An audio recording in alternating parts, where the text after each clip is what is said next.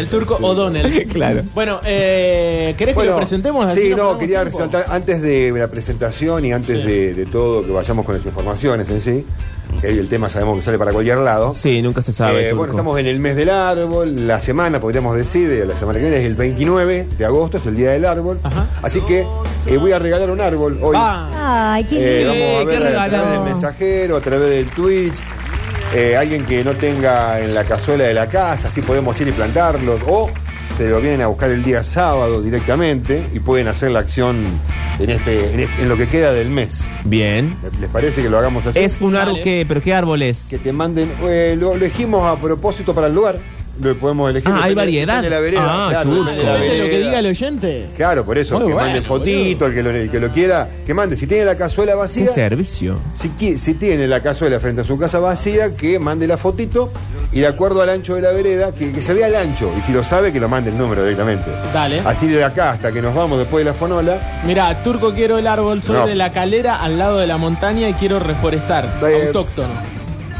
Eh, estoy hablando de cazuela de la vereda, pero De bueno. la vereda. No. Eh, este, pero bueno, eh, tenemos tiempo eh, y, y es uno solo, o sea que van a mandar y tenemos Van a que ver cómo mandar, lo eh, elegimos. leí el primero que llegó, Turco. Por eso, tenemos que ver cómo lo elegimos también, ¿no?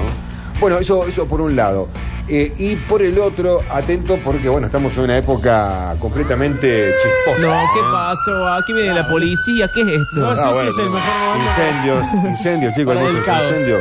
No solamente en Córdoba hemos tenido incendios, va, hoy eh, todavía tenemos focos Qué, activos. qué rara la voz. Me Sí. preocupa la bocina. Es porque- la sirena, decir que turco pidió que no sea norteamericano. Sí, Es esto es más yankee que. Esta es bastante yanquilanga. Pero bueno, no importa. Eh, ilustró de todas maneras lo que queríamos hacer, que era darle entrada a esta historia, porque hay, hay incendios, dicen controlados la gran mayoría de los focos en Córdoba, que eran hasta el día de por el momento en el día de hoy, nueve, más uno contenido. Cuando hablamos de contenido o de controlado, eh, estamos hablando que el controlado está en la línea de control que ha quedado establecida definitivamente. Está ahí, controlado, como es el término, ¿no? Sí, no se expande de ¿Eh? más. Lo tenemos ahí, claro, lo tenemos controlado. Salvo que un viento levante una chispa por fuera del, ra- del área de control. Sí. Pero está controlado.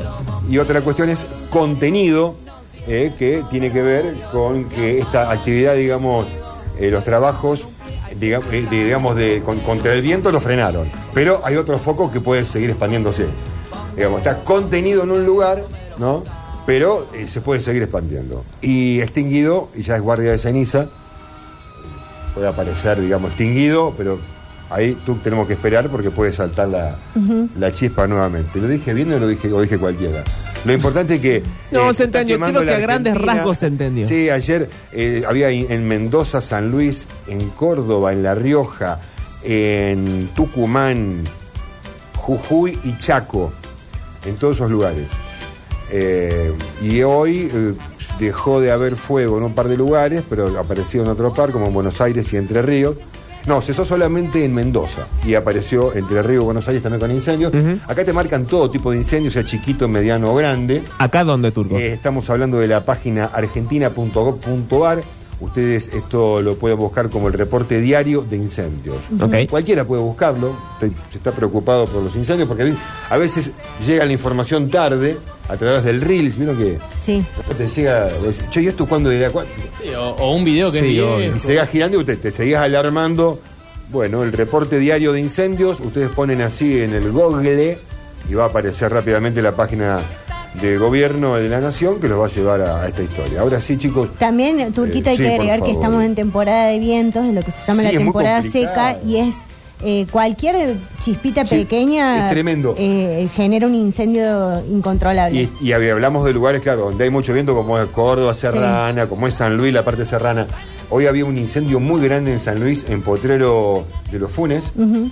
Eh, no, disculpe, no, ¿cómo es? Sí, Eh, sí, eh. Potrero de los Funes o... Po- sí, Sí, Potrero sí, de San Luis. Se me eh, confunde con el otro, Potrero de Gracia, Potrero de San Potrero Luis. de Garay, Es Córdoba. Potrero de los Potrero de los Funes. En es San Luis. Vi autódromo, imagen, sí. A raíz de que vi que había incendio, fui a buscar una imagen tremenda donde está la pista que, Claro. y que, que es la parte de la ruta. Y es tremendo como está rodeado de montaña, todo fuego. Es hermoso ese lugar encima. Qué triste, La ¿eh? verdad, hermoso y triste, triste. Así que bueno, eh, si salen por ahí, realmente no, no prendan fuego, si fuman no tienen colillas, realmente que la publicidad que, que emite el gobierno, eh, por más que se machaque, uno cree que están al pedo, no, para nada. Somos nosotros los que no le damos bola a las informaciones. Sí, a- que a este todos los campaña, son ¿no? intencionales. Son intencionales, está de la mano del hombre todo el tiempo, todo el tiempo. ¿Te parece Y- que te presentemos, Turquito, así Sí, entramos favor. directamente en la información del día? Vamos. Como un árbol al que nada lo derriba. Como unos bolsillos repletos de semillas que guardan la memoria del bosque. Como un árbol por año que crece para salvarnos a todos. Gustavo Aquere. Se tiñe de verde y crece para tapar el agujero de ozono con sus propias manos y para ponernos al tanto de las últimas noticias del mundo ecológico.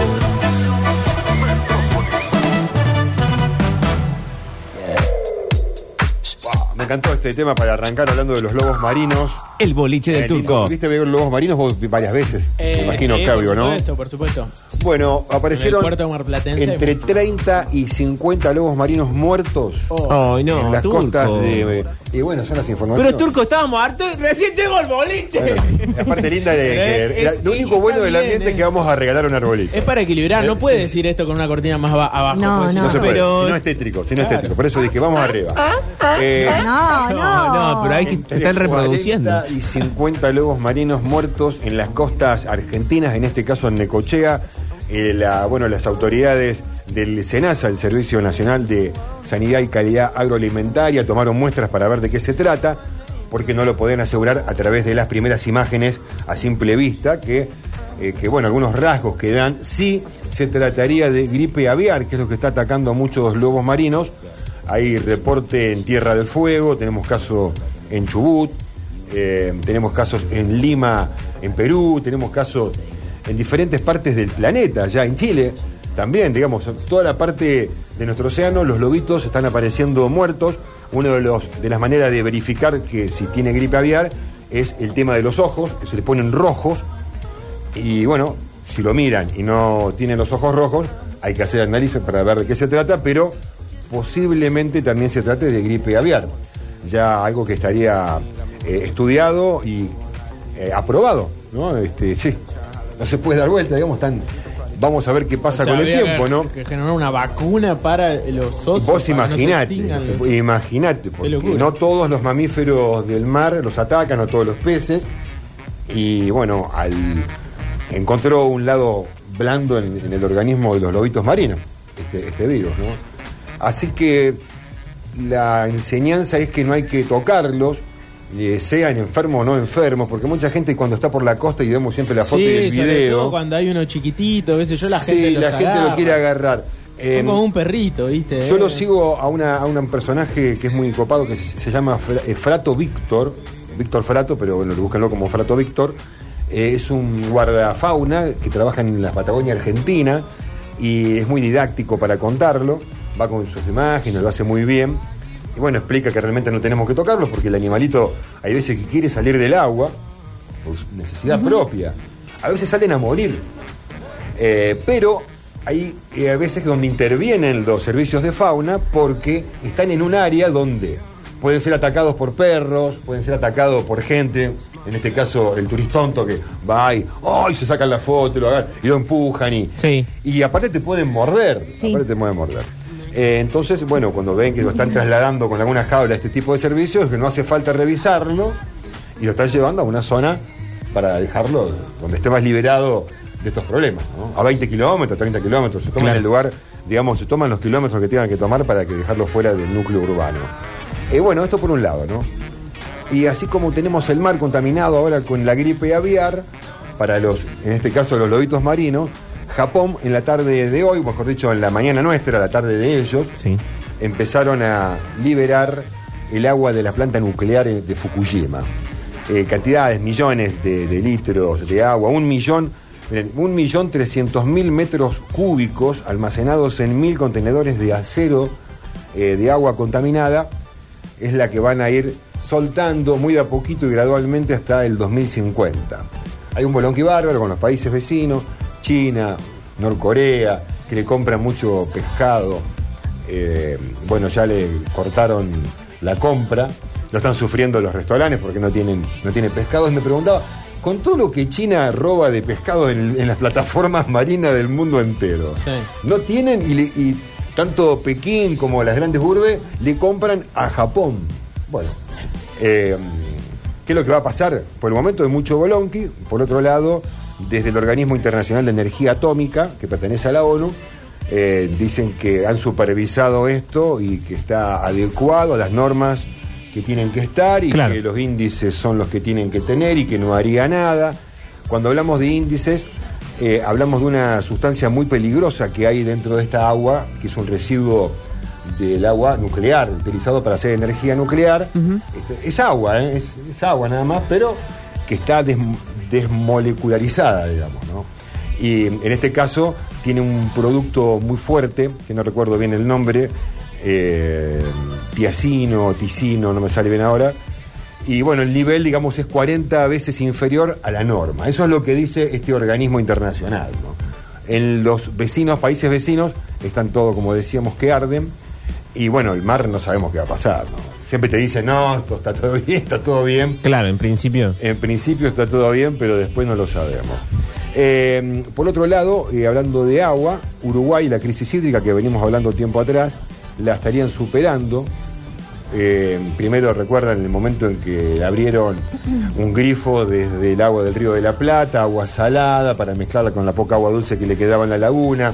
La gente iba a la ducha, a querer, empezó a sentir el agua completamente diferente, no la podían tomar. Plan de gobierno, dos botellas de agua para cada habitante por día. Eh, la pueden usar para bañarse, pueden usarla para lavar, pero obviamente no era para tomar y recomendaban obviamente las embarazadas, más precaución todavía, y a los niños. Eh, pero bueno, han abierto ahora mm, eh, el paso de otro río para traer agua a esta laguna y poder mezclarla. Y encararon una obra durante este mes de agosto de 70 millones de dólares. Lo digo el número porque es una obra de 70 millones de dólares para traer agua de 100 kilómetros a esta laguna.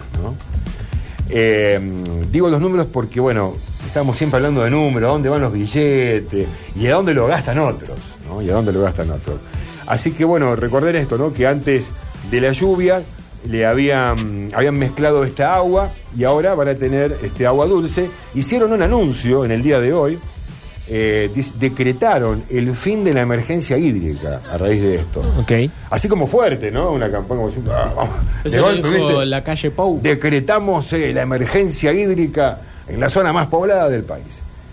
Eh, bueno, dice que pueden ver con tranquilidad a la gente, que tomar agua de calidad, que es buena en este momento, que ya no es Hoy te noto, no es Turco, muy desconfiado. Sí. Eh, desconfiaste de la ONU, desconfiaste del, del gobierno del Uruguay, desconfiaste de los lobos marinos que no te habían hecho nada. es no, toda no, una gran desconfianza. No, no, desconfío de la gente. La bajada fue, no los toquen, no molestemos a los animalitos que salen por su cuenta. Sí demos aviso a los guardafauna más cerca. Desconfiaste de Juancito que te, bu- que te buscó la, la sirena del, del bombero norteamericano. Sí, no sé qué pasó ahí. no sé qué pasó. Bueno, eh, y por otro lado, eh, una interesante para algunos, no tanto para mí, la India llegó a la Luna, chicos. ¿Eh? Bueno, bien. La India es el cuarto país en llegar a la Luna, a hacer ¿Cómo es el misiones. ranking? Eh, Estados Unidos, Rusia, eh, China. China y ahora China, sí. la India. Y está Eh, Japón asomando ya un poco. Es como el orden de las potencias, ¿no? Más o menos. Ya Sí. llegamos a la India. No. Sí. Algunas diferencias culturales, ya que hablábamos hoy el tema cultural, ¿no? Y el fútbol en Estados Unidos son también las que las que diferencian esta historia, ¿no? Porque esta es la segunda, eh, tercer nave ya eh, mandada al espacio por la India, pero lo hizo, digamos, con capital propio, en este caso un, un estudio propio. Los otros lo hicieron con apoyo de NASA, compartieron, otro con Rusia, compartido. En este caso es el primer proyecto solo y han logrado posar en una parte donde nunca posaron los otros. Ok. Eh, y es una parte oscura de la luna. O sea, no sé si Roger The estará contento the en este moon. momento. Eh, porque en ese lugar donde nunca da el sol, posiblemente los cráteres podrían estar tener agua congelada. Del otro lado, en otras misiones, eh, los datos que se han recabado son que hubo existencia de agua. Ahora vamos del otro lado, la- el lado oscuro donde nadie llegó. Ellos han posado su sonda en ese lugar. Recordemos también que tres años antes lanzaron una y se terminó estrellando con la luna.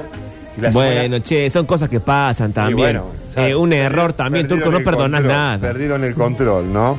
Eh, por otro lado, hace pocos días, Rusia también en esta carrera lanzó una sonda para llegar a la ¿Y Luna. también le perdió el control? Perdió el control y Bueno. se dieron cuenta, vieron la última imagen, como en las películas, que se estaba estrellando en la Luna, ¿no? O sea, eh, no sabemos todavía si hay agua en la Luna eh, para una posible vida, pero ya estamos generando basura. Y bueno, viste cómo Ya somos. estamos generando basura. Bueno, eso. Ahora, y el, si tema, hay, y el tema Turco. de los números. Si hay, también Sí. sería un problema poder traerla o no. No, porque la onda sería poder ir a vivir allá para estar base, una base planetaria en la Luna, de Ah, ahí a mierda. Marte y así seguir viajando, ¿no? Claro. Por el universo. El sueño de Carlos Saúl. Eh, gran sueño. Eh, bueno, así que así quedamos, ¿no? Este, estamos fabricando un montón de basura cuando todavía no sabemos si realmente hay agua para una vida fidedigna en el futuro. Estamos gastando cantidad de guita.